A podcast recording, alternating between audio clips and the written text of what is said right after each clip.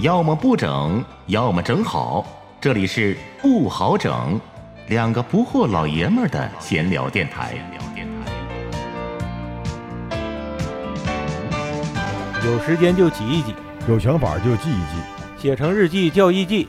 咱也为抗疫出点力。我是老布，我是老郝，沈阳艺记，今天继续记。继续记。老郝，你来吧，我来吧，播报一下啊，我这今天比昨天节目，今天别按小时算了啊。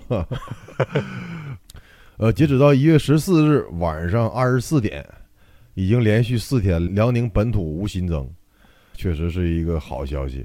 目前呢，沈阳中风险地区还剩八个。除了这条信息之外呢，我今天上午又关注了一条新闻，现在已经有三十一个省市啊，已经陆续颁布了春节期间想回家的需要怎么做。我简单看了一下，因为每个省市各有不同。首先就是说，这个核酸检测报告，大部分省市都需要你提供，还要有些需要提供当地省市的那个类似于咱们辽宁那个辽视通健康码绿码。所以说呢，出行前一定要请教这个当地的市长热线，也就是当地区号加一二三四五，或者当地的防疫指挥中心，一般都是区号加幺二三二零，提前打电话咨询一下，问明白之后再出行。再过几天，大家就都有需要了，就脑子里边绷住这根弦儿。行动之前，千万先做好调研，对，做好两头调研，一个是自己出现在所在地需要啥，怎么出去；另外一个就是说到你要去的地方，你的目的地怎么能进去，对，对不？像前段时间疫情刚爆发的时候，不是有也出现过吗？当地政府紧急封闭机场和车站，导致有很多这已经落地了或者已经那个进站的乘客。结果要出站的时候没有相应的材料，导致出不了站，造成了很大的麻烦。好像看过不止一个电影，都写过这种，是不？嗯。到了当地了，然后当地不让进，然后又飞回来了。哎，是有个什么电影来着？是意大利人在俄罗斯的奇遇还是啥？啊，对，是 是那个不？就那对，那里边有个意大利，有个意大利老头，护照没了，飞机就下不去了。对，护照叫个老乡给偷了。对，偷了，然后还在飞机上那什么，那个护照贴到窗户上了，贴窗户上，在外边直接把那窗户给踹坏了。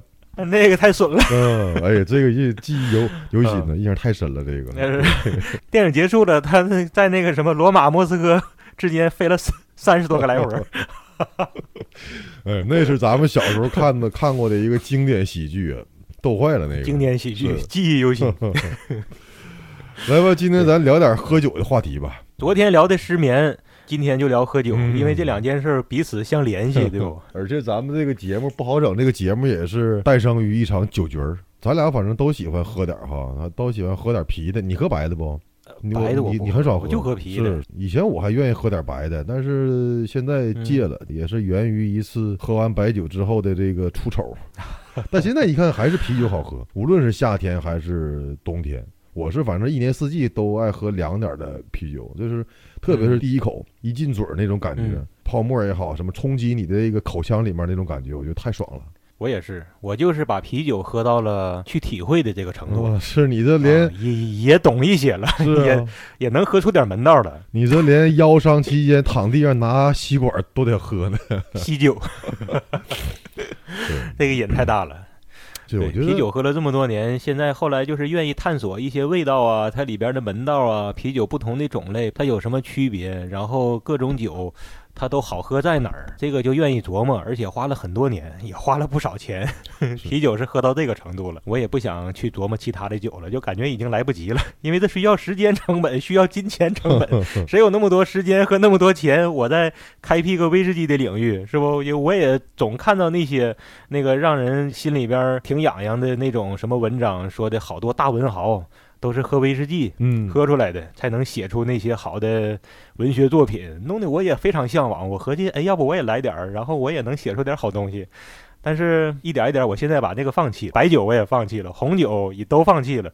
那仨酒我是都喝不明白，而且这仨酒我以前也都有过，分别有过挺危险的经历。哦，我不想试了，以后就专注于啤酒吧。是白酒吧，我除了出丑那个事儿。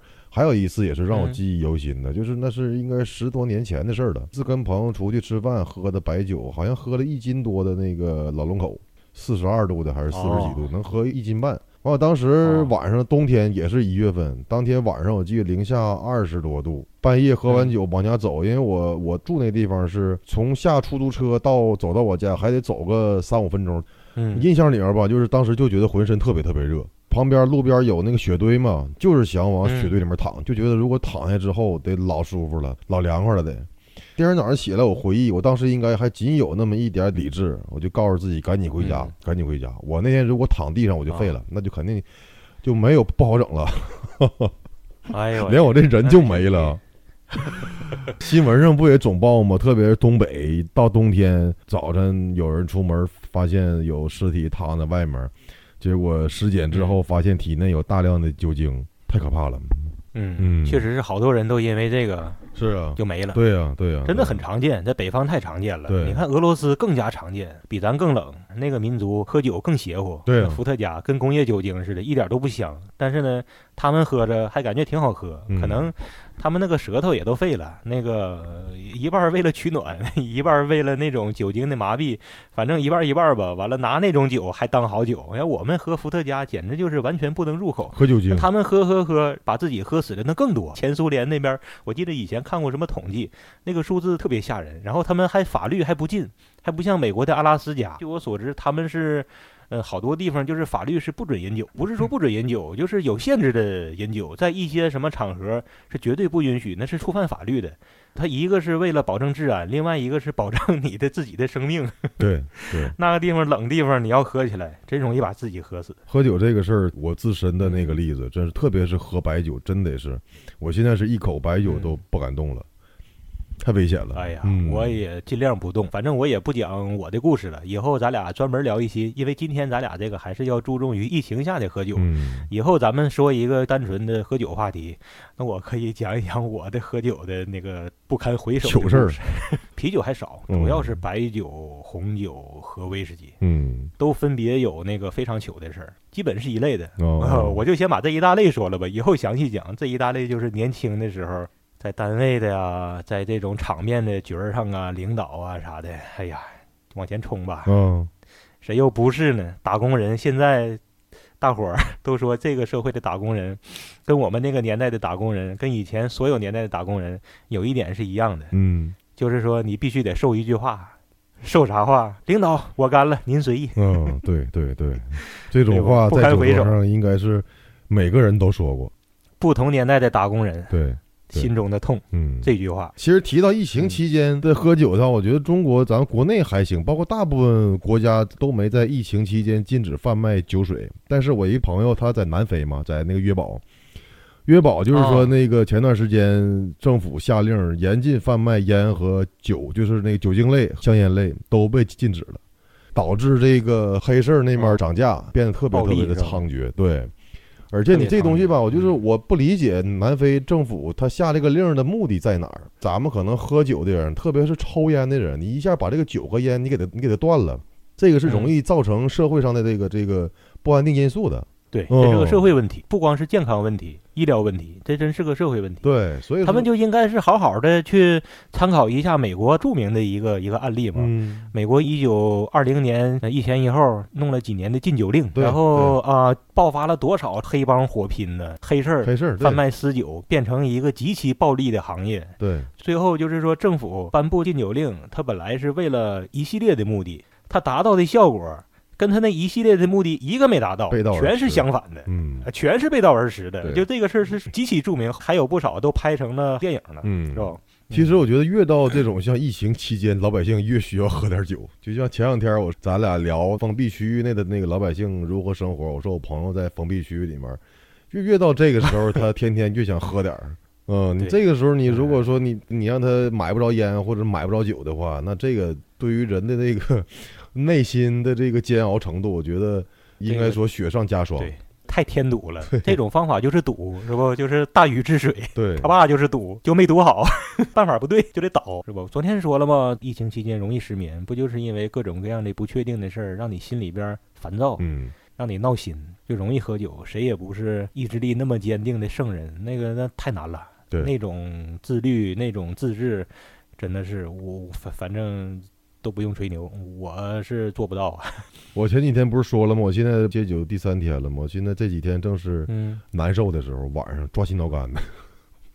啊，那你就像是那个跑长跑似的，一开始头几公里是坎儿，等过了这坎儿就好了。再适应几天，应该应该就好了。因为我毕竟说喝了半个多月了，自己搁家，疫情期间，对呀、这一下把酒给断了，是，挺而且你这个瘾不是半个多月攒下的瘾，对也是多少年，几十年的瘾。我这也是几十年的瘾，嗯从大学就开始喝，喝到现在。那我比你早点儿，我是上大一开始喝，我是高中时候就开始喝，那时候你记不记得那个发现广场还有那个立交桥呢？有印象没？九、啊，对呀、那叫新加坡吗？啊，对呀、我当时在回中嘛，晚上下课放学之后七八点钟好像是，关键是没有父母来接，骑车走，然后正好从、啊从回中出来，到那个桥底下嗯全是卖烤串儿的。基本上我们对对对，有时候就搁那儿点点串儿，完了就开始几个哥们儿要点儿啤酒。我从那时候开始喝的，哦，我那你这学坏的挺早我啊，能比你早点儿。你比我小一年。哎呦我天，小一年这就 这就不一般了。高中开始喝的，呃，你那条路其实我也走，嗯，我从二十比你远，然后回家也是走这个光荣街，也要路过方建广场，就路过你学校门口。啊，对对，那边是有有不少一堆对，烤串儿的，但是那个时候我们还没喝过，我是上大学喝的。我是到了南方一个人生活了，被这帮老乡和那个同学带的 雪那个厦门的什么雪金吗？什么玩意儿的，是不？以前在节目里边提过啊。对对对对，嗯，是是，实际上啊，今天就是疫情期间聊喝酒，昨天咱俩聊的还是失眠，嗯，就为啥其实是一个话题呢？可以一块儿聊呢。喝完酒能不能有助于失眠？嗯就是经常把喝酒当成治疗失眠的办法，总合计，哎呀，失眠，昨晚失眠了，然后合计今晚喝点儿，好好睡个觉。但是吧，现在事实证明了，没有一次如愿以偿。这玩意儿就跟禁酒令呢，越禁这个酒，这个酒就贩卖的越疯狂，这个越喝就是这个觉越睡不好。嗯我不知道你是不？对，有可能你喝完之后，比如你喝多了，喝个十瓶八瓶的，可能说倒下就着了，但是后后半夜了，十一二点了，要不就是被尿给憋醒的。要不就是反正自然就醒了，醒完之后就又陷入到失眠的这个循环里面。啊，对呀、嗯。这个失眠更严重，因为一般的失眠至少脑袋还比较清醒，然后脑袋还不算疼。嗯。你这个时候你喝多了，半夜肯定要醒，不醒不可能，嗯。膀胱憋你，你能不醒吗？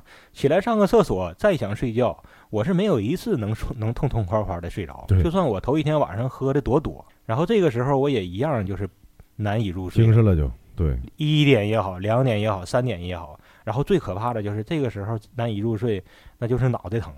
嗯因为你之前喝多了，然后这个时候再睡觉，你就特别糊涂，就好像过了半个点儿、一个点儿啊，就不知道这个觉，那就不是睡觉了，那就是赖过去的嗯，赖觉儿。嗯，对对然后第二天早上起来脑袋更难受而且喝啤酒半夜容易出汗，你发现没？啊，那我倒没有，是吗？哦，我就是哦喝完半夜喝啤酒，半夜容易起夜，一趟一趟的啊，的。起夜那是肯定的。对啊，那个有的时候还合计，哎呀，咱们算算这个量，喝到一个最理想的时间也得计算，你不能喝得太晚呢，不给自己留出去足够次数的排光了，不留这个时间也不行。对对然后你要留这个时间呢，比如说早点喝，五点多钟喝，喝完之后，然后九点多钟睡觉的时候，好像是都尿干净了，不会起夜了，但那个时候你酒也醒了。因为喝的太早了，对对，这个时间所以挺早也不，是，晚也不是，然后多也不是，少也不是，怎么都不是。然后半夜一醒，脑袋又疼又出汗，然后又难以入睡。所以啊，这个喝酒治疗失眠是一个大忽悠话，对，应该只有这个副作用。只有副作用。那个嗯咱俩这节目刚成立那时候是每次录音都得喝点酒，后来发现不行，一喝酒就刹不住车，舌头都大了。但是过两天说咱俩特殊的做一期节目，一边喝酒一边聊，看看到后来舌头能不能大。因为咱们都是表里如一的人。行，咱们预定一期啊，预定一期聊一聊喝酒出过的糗事儿。嗯，行，那行，这期节目啊咱就简单聊到这儿。喝酒的话题咱们日后再说。对，今天聊的就是疫情之下的喝酒，嗯中间插了个失眠。嗯逻辑关系就是疫情容易失眠，一失眠容易用喝酒来治疗失眠。然后我们今天的结论就是，也是一个建议或者劝告，千万不要用喝酒当办法来治疗失眠，越喝越失眠。对，我们已经做过小白鼠了。对，好了，这期节目就到这儿。哎，好嘞，各位听众们，拜拜哎再见，再见。